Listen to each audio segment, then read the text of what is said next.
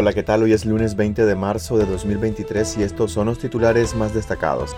Remiten a juicio al opositor que salió a las calles a pedir la libertad de Monseñor Álvarez.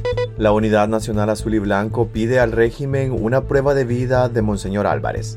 Expertos de la ONU piden acción efectiva contra la dictadura de Ortega por violaciones de derechos humanos.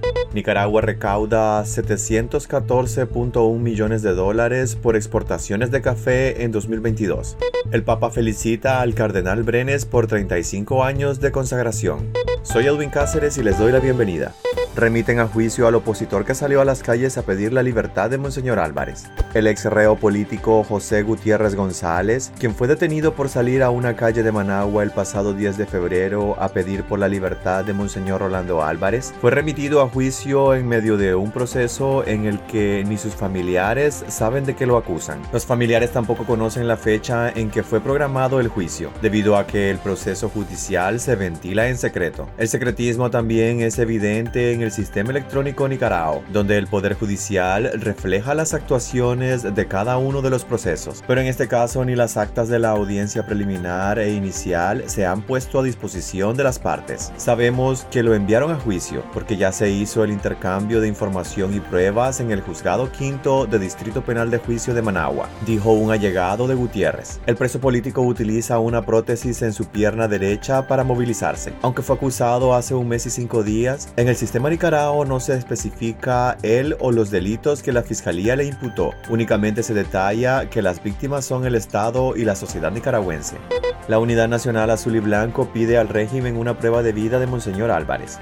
La Unidad Nacional Azul y Blanco de Nicaragua demandó una prueba de vida de Monseñor Rolando Álvarez, obispo de la diócesis de Matagalpa, quien se encuentra en la cárcel de máxima seguridad La Modelo desde hace más de un mes. En Nicaragua, Monseñor ha sido secuestrado injustamente por alzar su voz ante tanta maldad y a la fecha no se sabe de su paradero, demandó la Unidad Nacional a través de una declaración pública. Además, invitan a utilizar el hashtag Libertad para Monseñor en las redes sociales.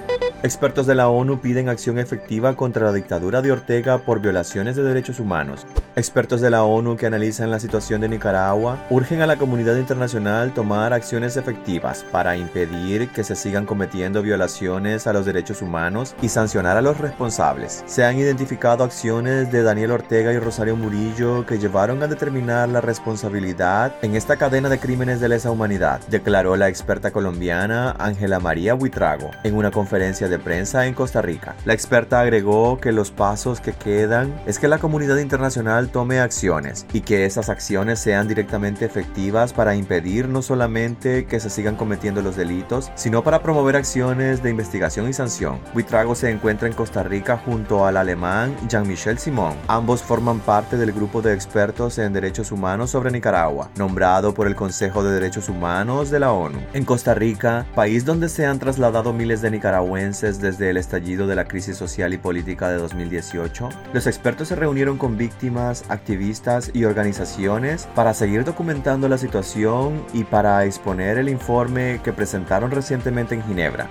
Nicaragua recauda 714.1 millones de dólares por exportaciones de café en 2022. Las exportaciones de café nicaragüense ascendieron a 714.1 millones de dólares en 2022, un 40% más frente a los 507.9 millones de dólares de un año antes, informó el presidente del Banco Central de Nicaragua, Ovidio Reyes. El volumen de las exportaciones de este grano durante el pasado año fue de 3.46 millones de quintales de café, mientras que en la cosecha anterior fueron de 3.38 millones de quintales. El banco atribuyó la subida registrada en la recaudación por exportaciones a la mayor productividad y al aumento en el precio internacional del café, segundo principal producto de exportación de Nicaragua. En 2022 el precio promedio del quintal de café nicaragüense en el mercado internacional fue de 206.2 dólares por quintal, mayor a los 150.4 dólares de 2021. El Papa felicita al Cardenal Brenes por 35 años de consagración.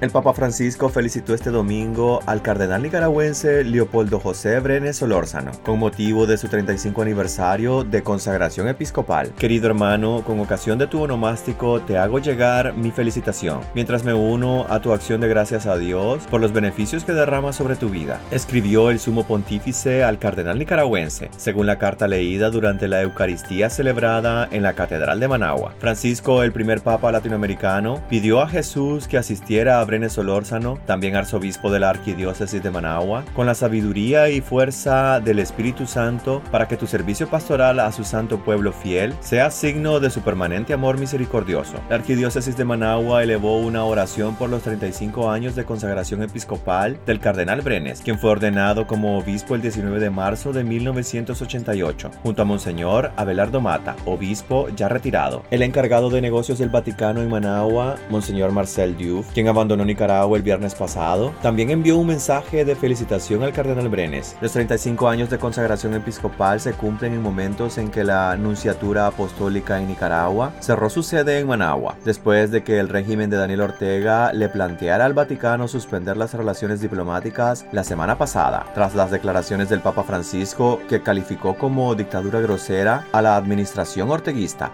Pues hasta aquí quedaríamos este lunes. Gracias por acompañarnos y recuerden visitar nuestra página web despacho505.com para ampliar y conocer más noticias y también nuestras redes sociales. Nos puedes encontrar como Despacho 505. Que tengan un excelente inicio de semana.